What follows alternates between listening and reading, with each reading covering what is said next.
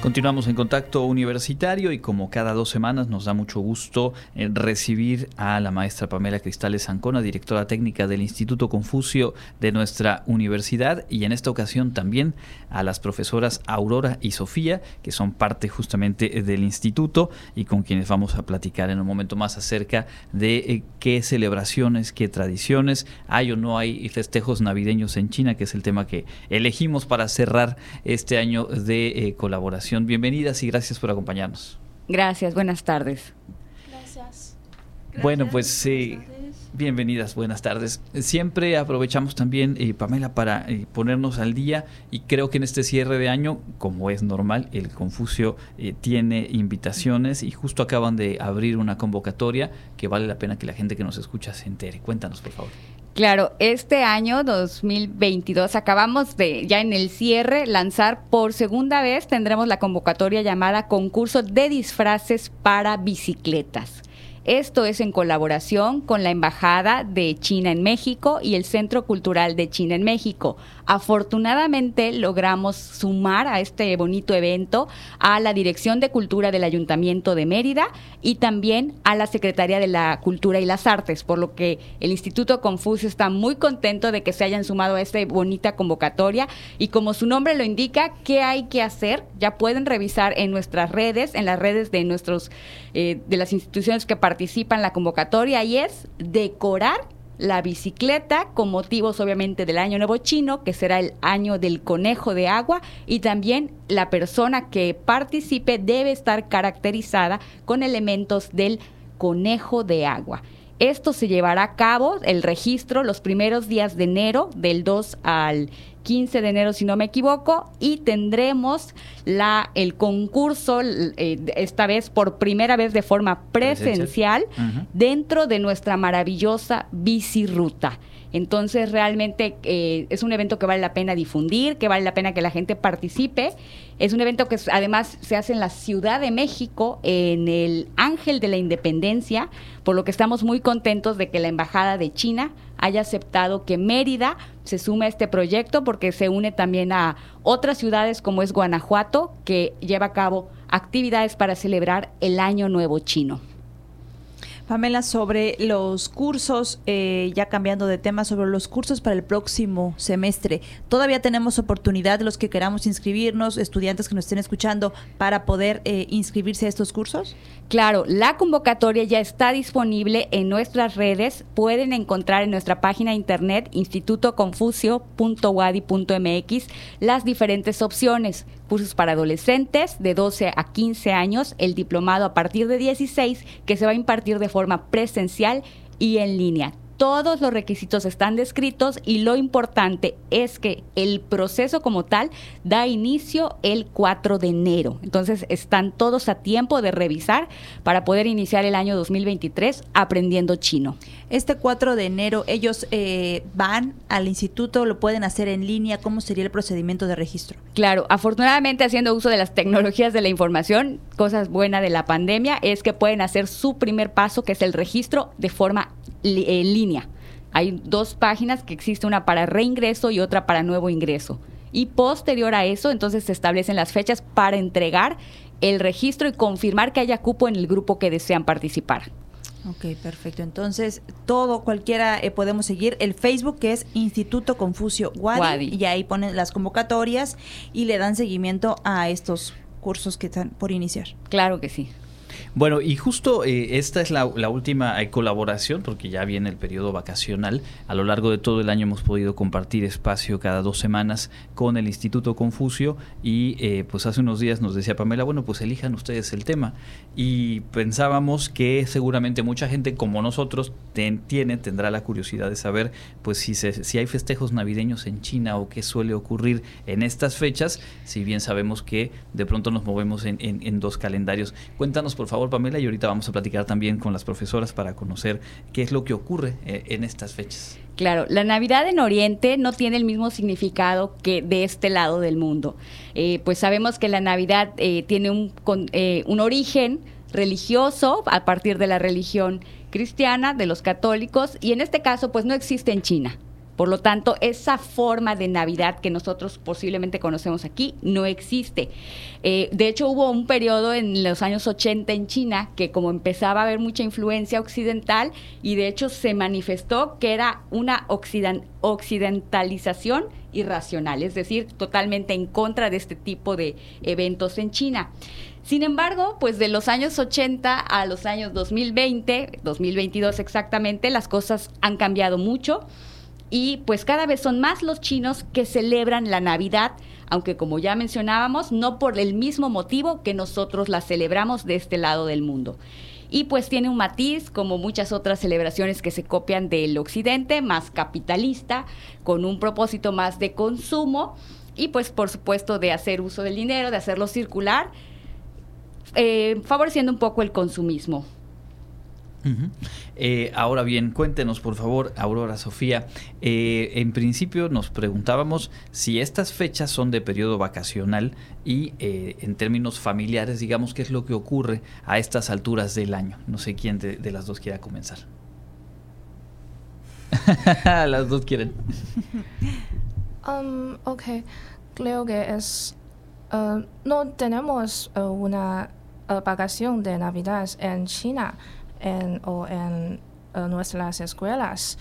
Y creo que es um, un día más con nuestras, nuestros amigos. Celebramos con um, amigos, paseamos como um, pasar un buen fin de semana. Pero con familia creo que no, no celebramos. No es tan familiar en este caso.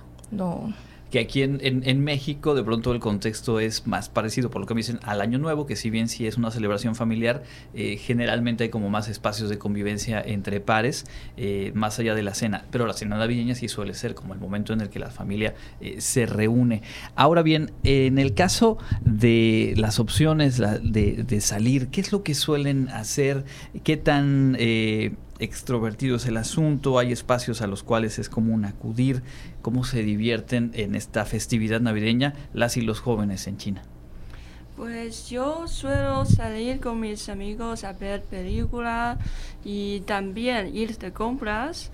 Eh, lo vemos como una oportunidad de disfrutarnos eh, con nuestros amigos porque eh, nuestros padres no celebramos este eh, festival y entonces solo los jóvenes eh, quien les gustan salir eh, nos celebramos pero solo mm, hacemos unas cosas que mm, normalmente hacemos todos los fines de semana como ver películas ir de compras o comer Ahora bien, eh, ustedes eh, son profesoras actualmente aquí en el Instituto Confucio de la UADI.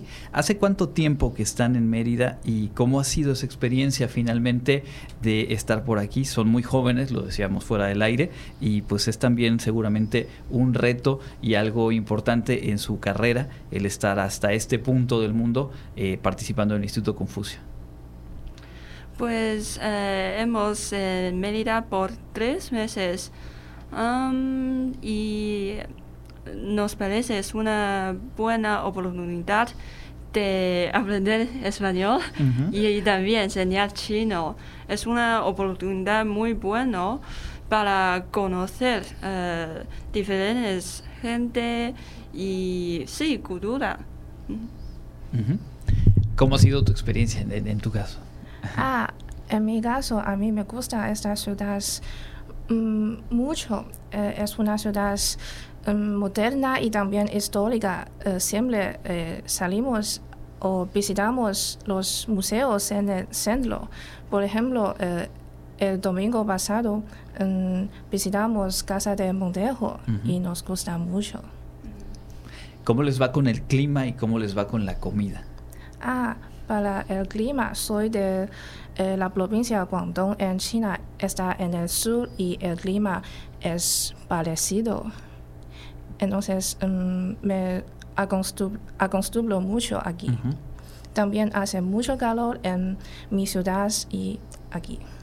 O sea que el clima no ha sido tanto factor eh, en tu caso. Tú eres de la misma provincia y cuéntame un poquito acerca de la alimentación, qué es lo que más te ha gustado de la comida mexicana, de la comida yucateca. Pues yo soy de la ciudad que es también en el sur de China, por eso el clima me parece más o menos igual, pero aquí hay menos humedad y eso me parece mejor que, que cuando estoy en China. Y la comida, la comida es muy bueno, eh, pero unos tipos de la comida aquí es picante. Yo no como comida picante y pero ahí así y por eso le gusta mucho.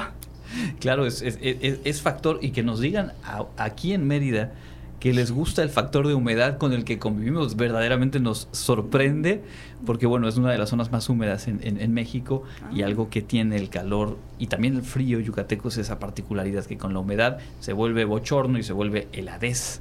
Yo no sé si hay en chino alguna palabra para eso, pero me imagino que entonces es peor bochorno y peor heladez por lo que nos comentas. Pues por último, maestras y Pamela, platicar, ¿cuándo se celebra entonces el Año Nuevo chino? El año nuevo de 2023 será eh, el 22 de enero. sí. 22 de enero. ¿Y esta celebración cómo ah, la celebran allá en China? Y aquí pues se celebra con una festividad que tenemos anualmente, pero allá en China ¿cómo se celebra? Eh, en China mm, toda la gente regresa a sus casas a visitar a sus padres y parientes también. Es un uh, festival muy importante para los chinos. Por eso eh, siempre regresamos a nuestra casa. Y, O sea que ahí sí no hay espacio para que ustedes digan, hice planes, me voy a ir al cine y de compras. O sea, es Año Nuevo es familia, es todo el mundo regresando eh, a, su hogar y me imagino que es una, una gran fiesta que, que, van a, eh, bueno, que se espera con, con manteles largos y preguntarles, eh, ustedes van a estar para esas fechas aquí en Mérida, cómo la van a celebrar, finalmente tienen ya una nueva familia por aquí en el instituto, así que bueno, seguramente habrá que, habrá que hacerlo, ¿no? Um, Pamela, Bueno, es una familia muy demandante, la familia Instituto Confucio, porque vamos a celebrar, pero con toda la comunidad de aquí de la ciudad de Mérida. Tendremos un evento abierto aquí en el Centro Cultural Universitario. El 21 sería la víspera del Año Nuevo, el 21 de enero. Vamos a tener el la Expo Conoce China, que es para festejar el año nuevo con actividades, con danza, con muchos cantos, para el, abierto al público en general. Vamos a celebrar compartiendo un poquito de esta maravillosa cultura china y el día domingo 22 es el día que se celebrará la final del concurso de disfraces para bicicletas. Entonces, de lo que hablábamos hace ratito, justo en el marco de esa celebración del Año Nuevo Chino, pues será el recorrido en bicirruta y el concurso propiamente y la premiación. Pues eh, qué maravilla, les agradecemos muchísimo el haber estado con nosotros, el poder asomarnos a través de, lo que nos relatan a lo que nos acerca y también los puntos que nos hacen diferentes y pues es siempre enriquecedor conocerlo. Muchísimas gracias, Aurora, Sofía y, pues éxito en, el resto del periodo. ¿Cuánto tiempo más aquí en, Mérida? ¿Cuánto tiempo más van a estar en el Instituto Confucio? Eh, nueve meses. Nueve meses. En total es un año. Un año completito. Entonces ya podremos adaptarnos un poco más al picante o tal vez no. no, prefieren, prefieren que no, pues es, es correcto. Pues muchísimas gracias, eh, Pamela. Gracias por, por esta ocasión y bueno, por todo el, recorrido que hemos hecho a lo largo del año. Y pues estaremos platicando de vuelta en enero con todo lo que se acumule. Y pues eh, gracias nuevamente a todo el equipo del Instituto Confucio. Gracias a ustedes. Que celebren muy bonitas fiestas de Año Nuevo y también de Navidad. Muchas gracias, Pamela, y muchas felicidades. Igual para ustedes, muchas felicidades y pues bienvenidas a esta ciudad. Gracias. Gracias.